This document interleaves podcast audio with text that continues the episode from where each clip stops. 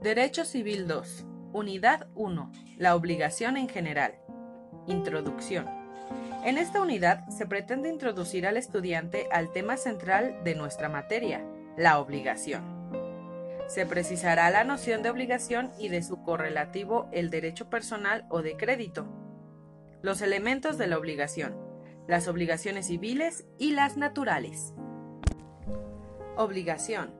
Del latín obligatio onis, el derecho civil se refiere a la persona, entre otras cosas, en relación con su actividad económica, y esta puede ser en un plano de exclusividad o en un plano de colaboración. Cuando los actos económicos se realizan en exclusividad, estamos en presencia de derechos reales, mas cuando la actividad se realiza en colaboración de unos hombres con otros, estamos en presencia de derechos personales que ameritan la distinción entre deudor y acreedor y vínculo que los relaciona. La obligación, dicen las institutas, es un vínculo jurídico por el que somos constreñidos por la necesidad de pagar alguna cosa según las leyes de nuestra ciudad. Por esa razón, mientras que los derechos reales tienen por contenido el poder que el sujeto tiene sobre un bien, en los derechos personales se persigue la satisfacción que el deudor va a realizar en interés del acreedor. La obligación es un vínculo y por lo tanto, como dice Gallo, nadie se obliga por un consejo y de una recomendación o de un consejo general no se deriva una obligación alguna.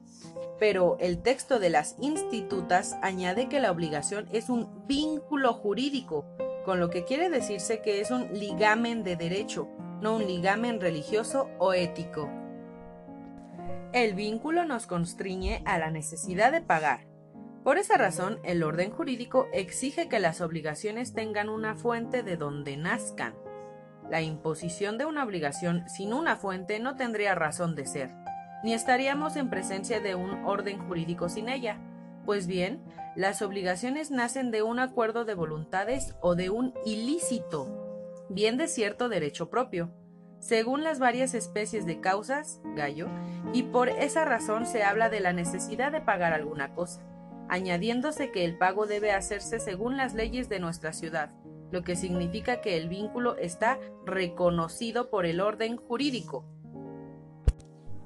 Debemos observar a la luz del derecho actual que en la obligación se distingue el débito y la responsabilidad, entendiéndose que aquel es la prestación o deuda y la responsabilidad es la sujeción patrimonial. Con esta distinción se puede observar que habrá obligaciones que tengan débito sin responsabilidad como acaecen las llamadas obligaciones naturales, tales como el pago de una deuda prescrita o el cumplimiento de un deber moral, que no dan derecho a repetir por pago de lo indebido. En otros términos, las obligaciones naturales no solo se caracterizan porque no producen acción, sino porque lo que ha pagado no puede ser repetido. Asimismo, podría haber responsabilidad sin deuda, como es el caso de la responsabilidad del que da garantías en cumplimiento de una deuda ajena. Elementos de la obligación. Los sujetos, el objeto y la relación jurídica. A. Relación jurídica. El concepto de relación implica la pluralidad de personas, y por lo que hace a la relación jurídica, esta consiste en la situación de unión en que se encuentran los sujetos acreedor y deudor, y por la cual el deudor se halla en la necesidad de ejecutar una prestación a favor del acreedor, quien a su vez está facultado para recibir y exigir esa prestación, por lo que se dice que es una relación de subordinación. El elemento relación se encuentra en la etimología de la palabra obligación ¿Qué quiere decir atadura? Pues esta palabra se compone de dos partes que son el prefijo ob, que significa alrededor, y la terminación ligación. O sea, en conjunto las partes que componen la palabra obligación vienen a significar atar por alrededor, y el hecho de estar atado implica el elemento relación, que se da entre el que ata y el atado. Por ser jurídica la relación, tiene las características inherentes a la norma jurídica, entre ellas la coercibilidad, entendiéndose por esta el atributo de la norma jurídica en virtud del cual es posible obtener el cumplimiento de la obligación, aun por la fuerza y en contra de la voluntad del deudor, lo que hace que la obligación jurídica se distinga del deber moral. En tal virtud, la relación jurídica vincula al deudor y acreedor, estando uno constreñido y otro facultado jurídicamente a ejecutar y exigir la prestación. Es decir, la relación es de naturaleza jurídica, porque el deudor está sometido a cumplir la prestación de tal modo que su cumplimiento no dependa de la voluntad del deudor, en atención a que el acreedor está facultado jurídicamente para exigir el cumplimiento de la obligación a su favor, y en el caso de que el deudor no la cumpla voluntariamente, puede obtener de un modo forzado la ejecución de la prestación a su favor, y aún en contra de la voluntad del deudor, quien a su vez está constreñido jurídicamente a ejecutar la prestación a su cargo, pues el cumplimiento es independiente de su voluntad, porque en el caso de que se niegue a cumplir, el acreedor podrá alcanzar de un modo coercible la satisfacción de la prestación a su favor, por medio de una imposición inexorable. B. Los sujetos. El elemento subjetivo lo componen el acreedor y el deudor. Este elemento es esencial a la obligación y no puede faltar. O sea, no puede haber obligación sin sujetos, porque toda obligación implica un deber que necesariamente es cargo de una persona física o moral. A su vez, y como consecuencia de la bilateralidad de la norma jurídica, todo deber es correlativo de un derecho subjetivo, o sea, de una facultad la que igualmente solo puede ser a favor de personas físicas o morales. Clases de sujetos. Los sujetos pueden ser 1. Sujeto activo 2. Sujeto pasivo. 1. Sujeto activo. También llamado acreedor, es el beneficiado con la prestación. Tiene dos facultades a su favor, que son la facultad de recibir y la de exigir. La facultad de recibir consiste en el derecho de retener en su patrimonio lo que recibió a título de pago. La facultad de exigir es el derecho de reclamar al deudor, sea en forma judicial o extrajudicial, el cumplimiento de la prestación que se tiene derecho de recibir. La forma judicial consiste en tener acción para demandar ante los tribunales el pago de lo que se tiene derecho de recibir cuando el deudor no ha cumplido voluntariamente. La forma extrajudicial son los requerimientos privados que se hacen al deudor para que cumpla. Normalmente se tienen ambas facultades, sin embargo puede haber casos en los que solo se tengan la facultad de recibir y no la de exigir judicialmente, como sucede en la venta de bebidas embriagantes hecha en cantidades al fiado, regulada en el artículo 2268.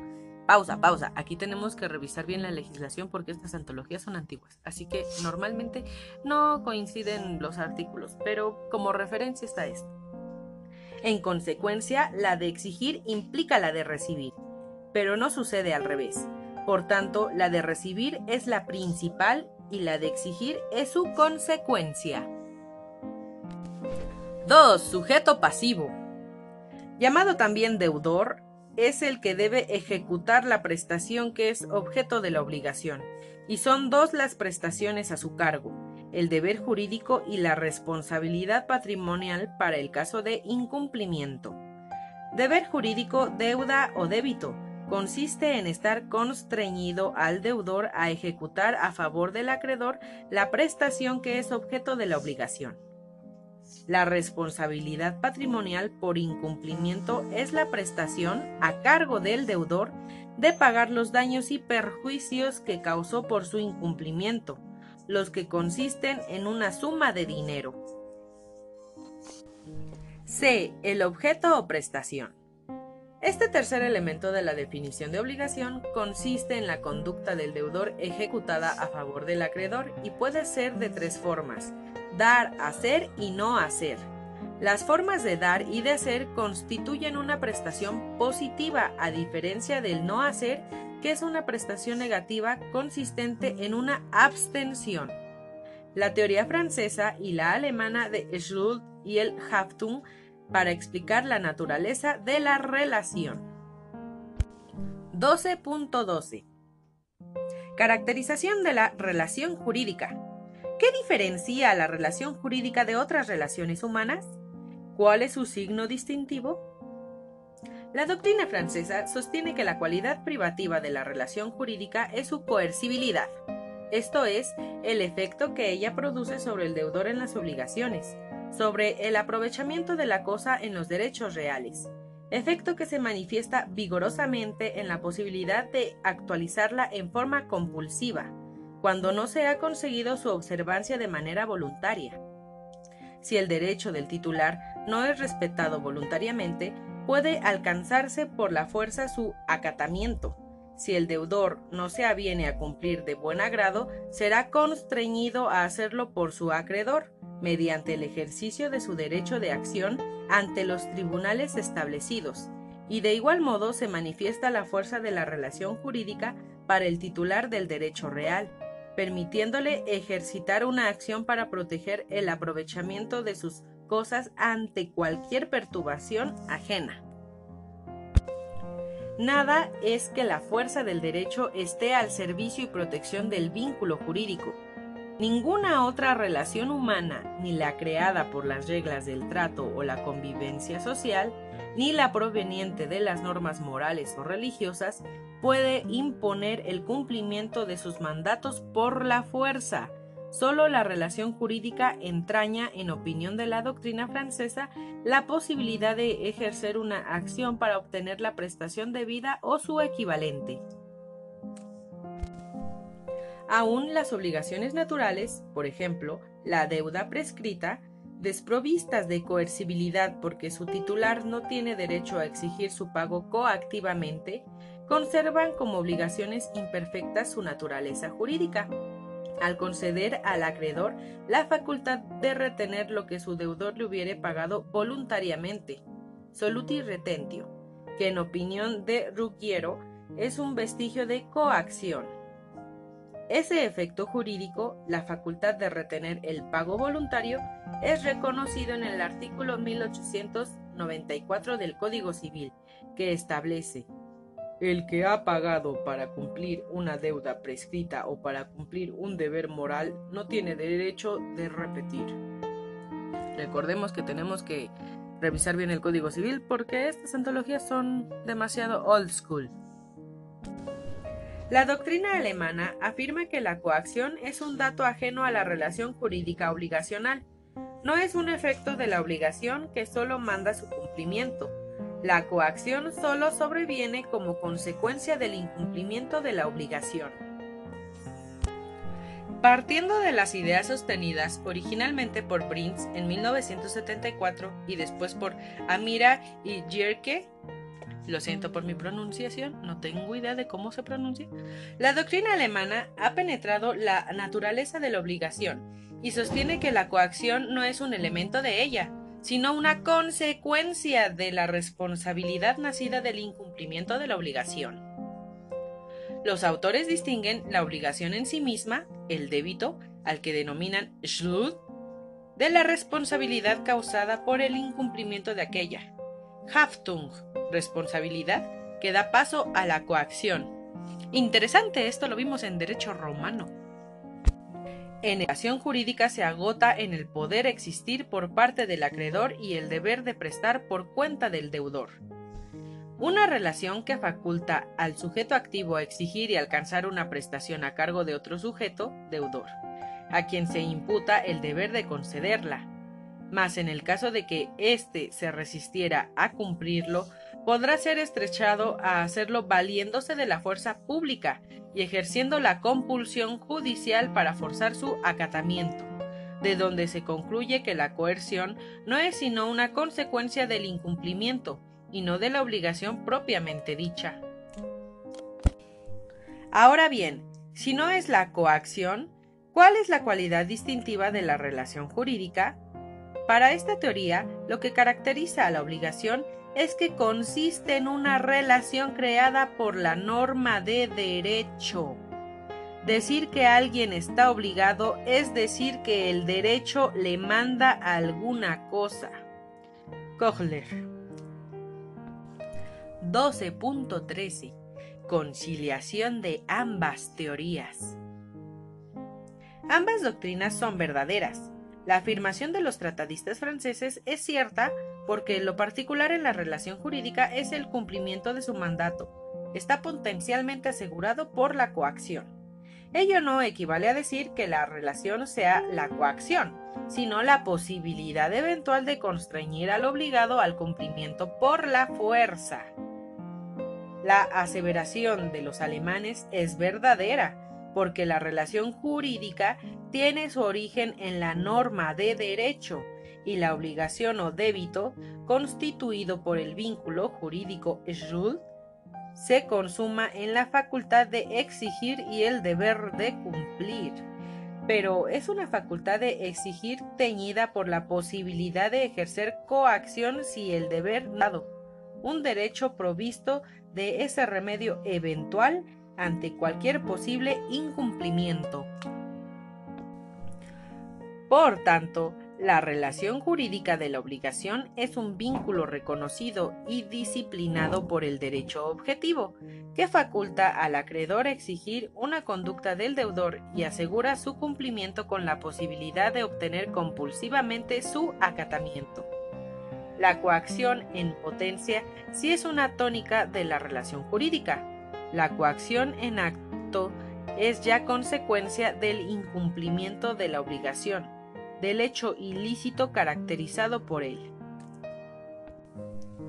En suma, la obligación comprende la posibilidad de coaccionar para asegurar su cumplimiento.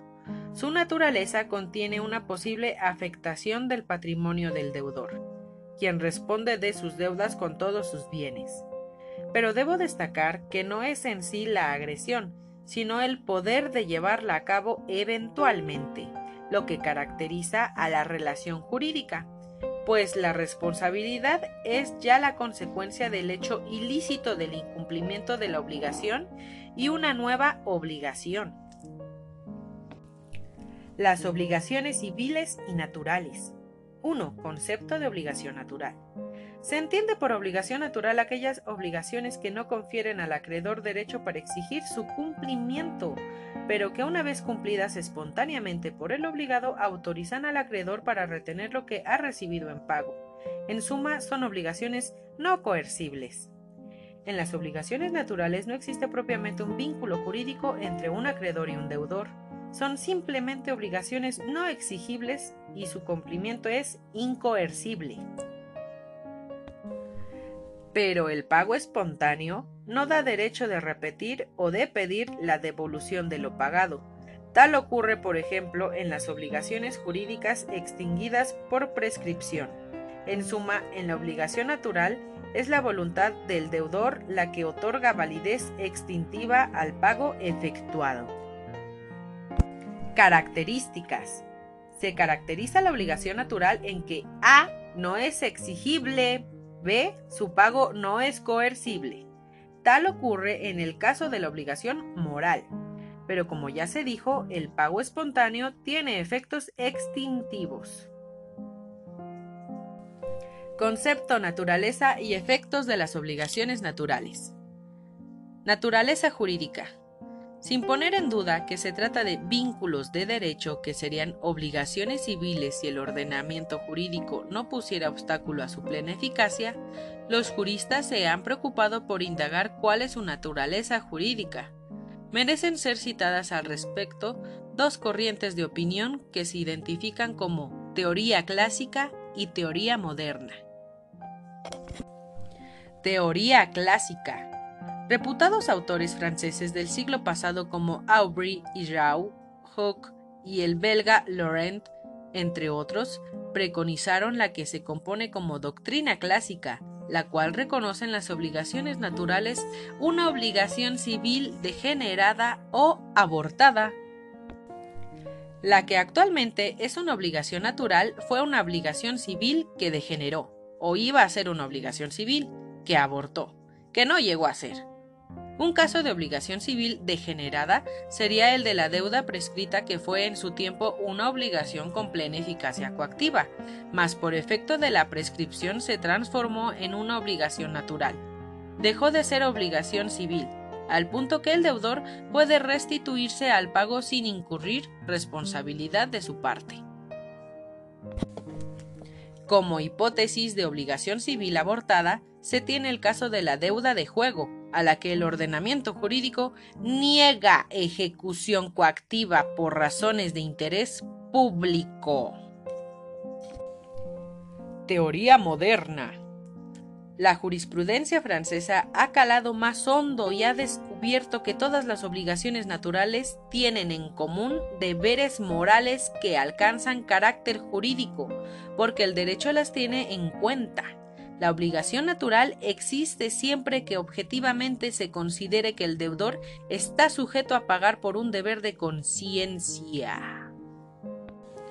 Las obligaciones naturales se explican en el fondo como un deber moral que cumplir y un deber moral conforme a la conciencia colectiva de cierta sociedad y no conforme a la ética individual de persona determinada un deber moral que no ha alcanzado su plena caracterización jurídica por el subdesarrollo de la sensibilidad social.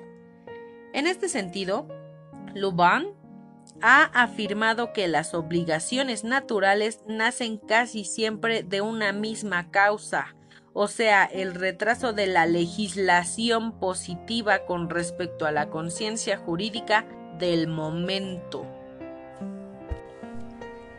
Esta tesis, aceptada por la doctrina jurídica reciente y acogida en los códigos civiles alemán, suizo y mexicano, ya era postulada, al decir de Rippert y Boulanger, desde antes de la promulgación del Código de Napoleón, en la obra de Pothier.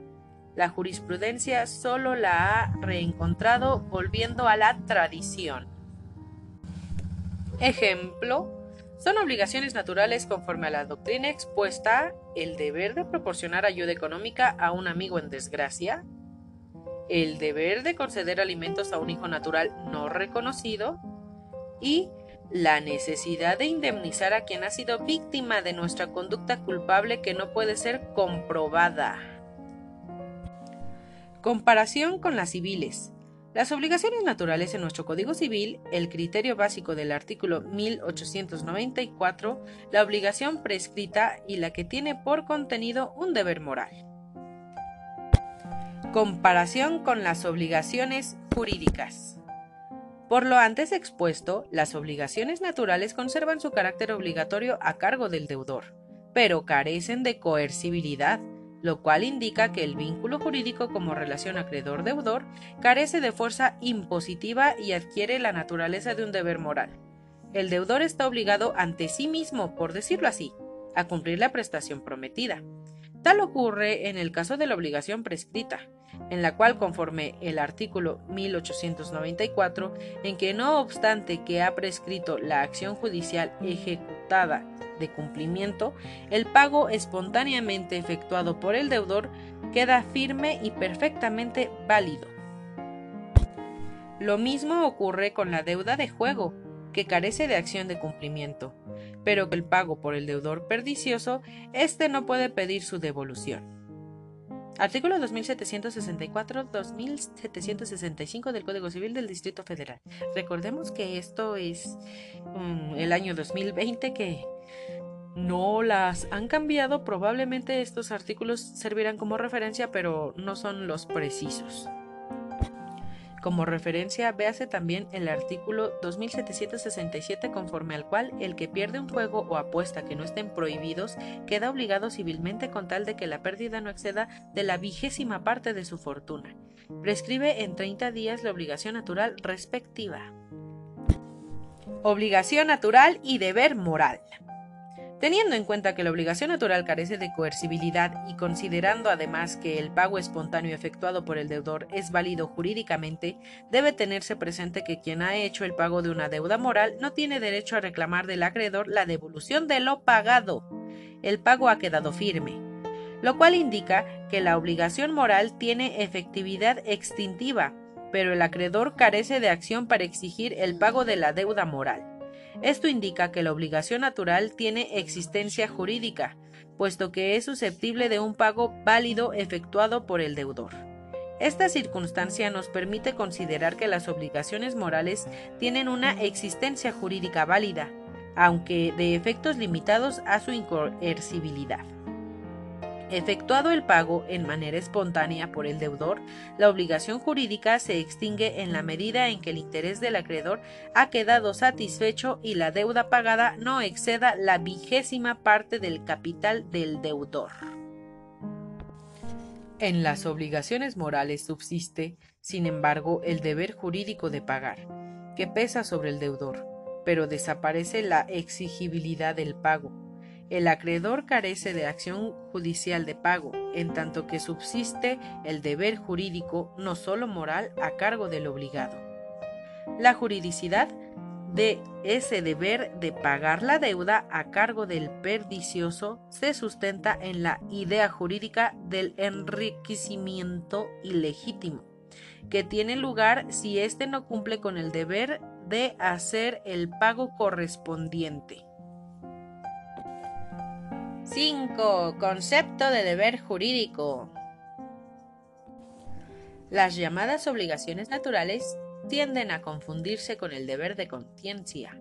Sin embargo, en las obligaciones naturales encontramos un punto de coincidencia con las obligaciones propiamente jurídicas. Esta convergencia confluye en el concepto de deber de que la obligación natural carezca de coercibilidad no impide en manera alguna que su cumplimiento sea inválido para el derecho. Recordemos que toda obligación civil es la expresión de un deber jurídico que se enuncia diciendo que las obligaciones legalmente contraídas deben cumplidas. Así pues, el cumplimiento de la obligación civil es la ejecución del deber también civil, de mantener el equilibrio de las relaciones humanas. Por lo tanto, en el cumplimiento de toda obligación natural existe una sujeción al principio general de la equidad en las relaciones humanas, bajo el principio de justicia y por lo tanto el cumplimiento de la obligación natural es una manifestación en cada caso concreto de la justicia, que es en último término la esencia del derecho. Por otra parte, la ejecución espontánea de la obligación natural se funda en el cumplimiento de un deber jurídico que se ha contraído legalmente. En el pago de la deuda prescrita se cumple el principio básico en materia de las obligaciones que reza. El cumplimiento de las obligaciones no puede quedar al arbitrio de ninguna de las partes. Artículo 1894.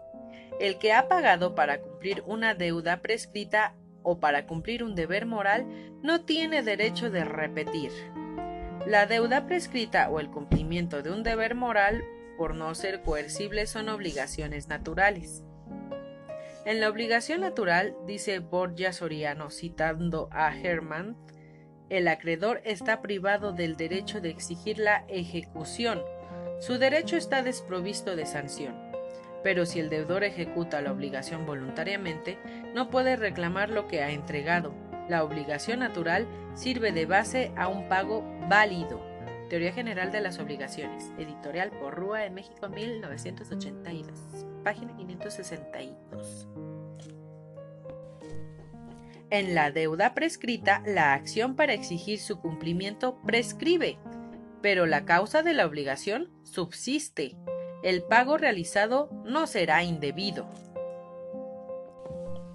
Lo mismo ocurre con el cumplimiento de un deber moral. Existe la obligación, pero no se puede exigir su cumplimiento coactivamente. Se está nuevamente en presencia de una causa, por lo tanto el pago efectuado no se considerará indebido. El Código Civil italiano dispone que esta regla no es aplicable cuando el pago indebido ha sido hecho por un incapaz, el cual conserva la acción de repetición aunque se trate de cumplir una deuda prescrita o de un deber moral. El precepto en comentario se refiere a la falta de coercibilidad de la obligación. Sin embargo, en el caso de la donación remuneratoria no procede la acción de repetición, conforme a lo dispuesto en el artículo anterior, en razón de que existe causa jurídica para obligar, la intención de remunerar, aunque pudiera o no tratarse del cumplimiento de un deber moral. El donatario tiene acción para exigir el pago de la obligación remuneratoria contraída por el donante. La soluti retentio en las obligaciones naturales depende de la existencia de una justa causa de la atribución, la cual se pone acertadamente en relieve cuando se afirma que la obligación natural es una causa solvendi válida, aunque pueda no ser una válida causa de la obligación. El artículo en comentario comprende los casos en que se paga por error una deuda, sin saber que ya no es exigible judicialmente, o cuando también por error se cumple una obligación moral creyendo que se trata de una obligación exigible judicialmente. Pago de alimentos a un pariente colateral de quinto grado. Así pues, el deber jurídico encuentra su expresión en el cumplimiento de las obligaciones naturales pierde en juego o apuesta lícita más de la vigésima parte de su fortuna, no está obligada civilmente. Es decir, su contraparte no tendrá derecho para exigirle el cumplimiento coactivo de su obligación. Sin embargo, si el perdedor cumple con su obligación, no ha pagado lo indebido y no tendrá el derecho de repetir. Otro caso de los que encontramos en las obligaciones que principian por ser perfectas, pero que se extinguen por la prescripción, es declarada esta por sentencia ejecutoriada. La deuda originada por la venta al fiado y al que en doctrina los autores llaman degeneradas por menudeo de bebidas embriagantes. No existe un cuerpo de doctrina sobre las obligaciones naturales en el Código Civil, ni siquiera se les menciona por su nombre. Se refieren a ellas el artículo 1894 contenido en el capítulo del enriquecimiento ilegítimo que establece el que ha pagado para cumplir una deuda prescrita o para cumplir un deber moral no tiene derecho de repetir y los artículos 1268 y 1767 que niegan a los créditos la fuerza coactiva por razones de orden público las ventas al menudeo de bebidas embriagantes hechas al fiado en cantinas no dan derecho para exigir su precio. Artículo 2268. La deuda de juego. La obligación creada por un incapaz. Discusión doctrina al respecto. Nuestro código no da un concepto de obligación natural, pero sí lo reglamenta como enseguida lo comprobaremos. A apuesta, cuando ésta excede de la vigésima parte de su fortuna. De la lectura de los artículos 2764, 2765, 2766 y 2768 se desprende que la persona que pierde en juego o apuesta lícita más de la vigésima parte de su fortuna no está obligada civilmente, es decir, su contraparte no tendrá derecho para exigirle el cumplimiento coactivo de su obligación, sin embargo, si el perdedor cumple con su obligación, no ha pagado lo indebido y no tendrá el derecho de repetir. O sea, regrésamelo. No, no se puede. B. Otro caso lo encontramos en las obligaciones que principian por ser perfectas pero que se extinguen por la prescripción declarada esta por sentencia ejecutoriada y que en doctrina los autores llaman degeneradas por haber nacido perfectas y posteriormente degenerar en imperfectas. En este tipo de obligaciones, el deudor que paga aún después de que la sentencia pasó en autoridad de cosa juzgada, no paga lo indebido y por lo tanto no tiene derecho de repetir. Es así como nuestro artículo 1894 en su parte conducente ha establecido que el que paga una deuda prescrita no tiene derecho de repetir. C. Existen otras muchas obligaciones imperfectas, entre las que encontramos algunas referidas al derecho de familia y en las que por disposición expresada del artículo 1894 tampoco se puede repetir. Estas se encuentran a mitad del camino entre el deber moral y la obligación civil. Ejemplo, deberes de asistencia entre parientes próximos y a los que no alcance el régimen de alimentos de ley. A pesar de que en realidad se trata en los casos mencionados de la afectación del acto jurídico de un elemento de validez, nada impide que el incapacitado o inhabilitado pague y entonces no tendrá el derecho de repetir. A pesar de la opinión de los procesalistas, creemos que por convenio entre las partes se puede privar a un crédito de la vía coactiva. Tal contrato sería exigible, pues las obligaciones son perfectamente realizables, solo que carecería de acción frente a los tribunales. Además, siempre existe la posibilidad de pactar un arbitraje para dirimir las controversias e inclusive una amigable composición en los términos del artículo 628 del Código Procesal Civil. Para estos casos y para la ejecución del laudo, los jueces ordinarios están obligados a impartir el auxilio de su jurisdicción a los árbitros, tal y como lo establece el artículo 634 del Código Procesal Civil. Y aquí como un dato extra. Las obligaciones naturales en el Código Civil para el Estado de Quintana Roo.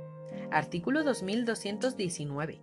Si la deuda o deber de realizar la prestación existe pero sin responsabilidad, esto es, sin que el deudor esté sometido a la existencia coactiva del acreedor, no obstante lo cual aquel cumple ese deber, pago o cumplimiento se tiene por bien hecho en los términos del artículo 67, y quien lo hizo no puede repetir contra aquel a quien lo pagó.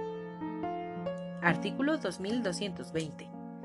Al tipo de obligación mencionada en el artículo anterior se le llama obligación natural y su juridicidad se la imprime al indicado artículo 86 a efecto de que su pago o cumplimiento se tenga por bien hecho. Ok, no estabas obligado, pero lo hiciste así que muy bien.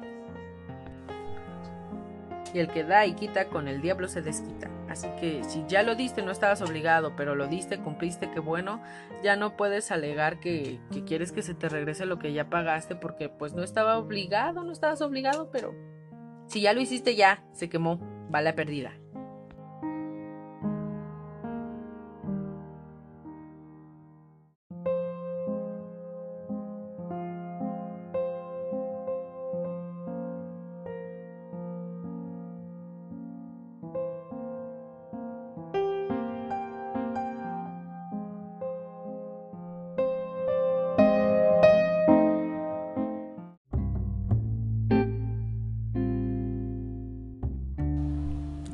La obligación y su correlativo, el derecho personal o de crédito, derechos reales y derechos personales.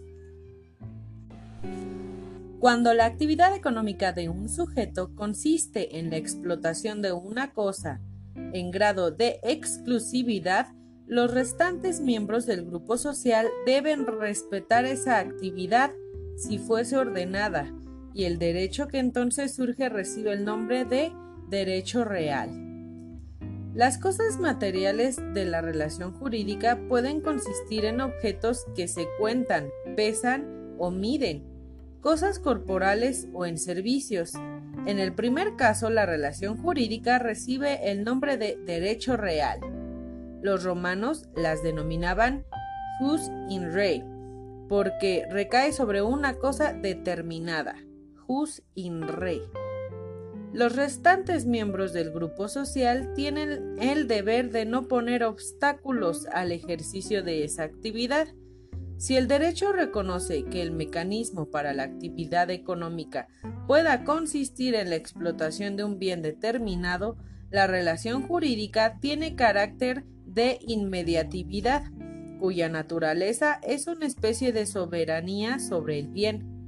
La relación jurídica no está entre la persona y la cosa, sino en una relación con cualquiera que pretenda hacer valer un interés contrapuesto al interés del titular de la cosa. Esa es la razón por la que se dice que los derechos reales son ejercitables contra todo mundo, pues imponen la obligación negativa de respetar su actividad. El derecho real se encuentra protegido con una acción real oponible frente a todo el mundo. Erga omnes. Derecho real. Los derechos reales están específicamente precisados en la legislación y por esta razón se dice que son de número limitado. Propiedad, usufructo, servidumbre, uso y habitación y los que sirven de garantía para un derecho de crédito, prenda e hipoteca. Al contrario de lo que sucede con los derechos personales cuyo número y forma no son solo los que están regulados por el legislador, sino que pueden idearse en formas no denominadas o atípicas. Tienen la característica de preferencia y persecución y generan la obligación de no hacer. Por otro lado, el derecho civil, o más de referirse a la persona y su familia, regula la actividad económica de aquella en grado de colaboración o de explotación. Cuando el sujeto realiza su actividad económica en grado de colaboración, esto es, con la ayuda de otro u otros, la relación jurídica que surge recibe el nombre de derecho personal. Y puesto que el ligamen jurídico se compone de sujetos, objeto y vinculación psicológica, en el derecho personal los sujetos reciben el nombre de acreedor y deudor, de crédito y obligación el objeto de la relación entre acreedor y deudor, y la finalidad de su vinculación puede consistir en un dar, en un hacer o en un no hacer. Los romanos llamaban al derecho de crédito jus ad rem, porque la vinculación entre acreedor y deudor no consistía en una cosa corpórea, sino en la actividad de un semejante, y por esa razón se dijo que el objeto de la obligación es una prestación.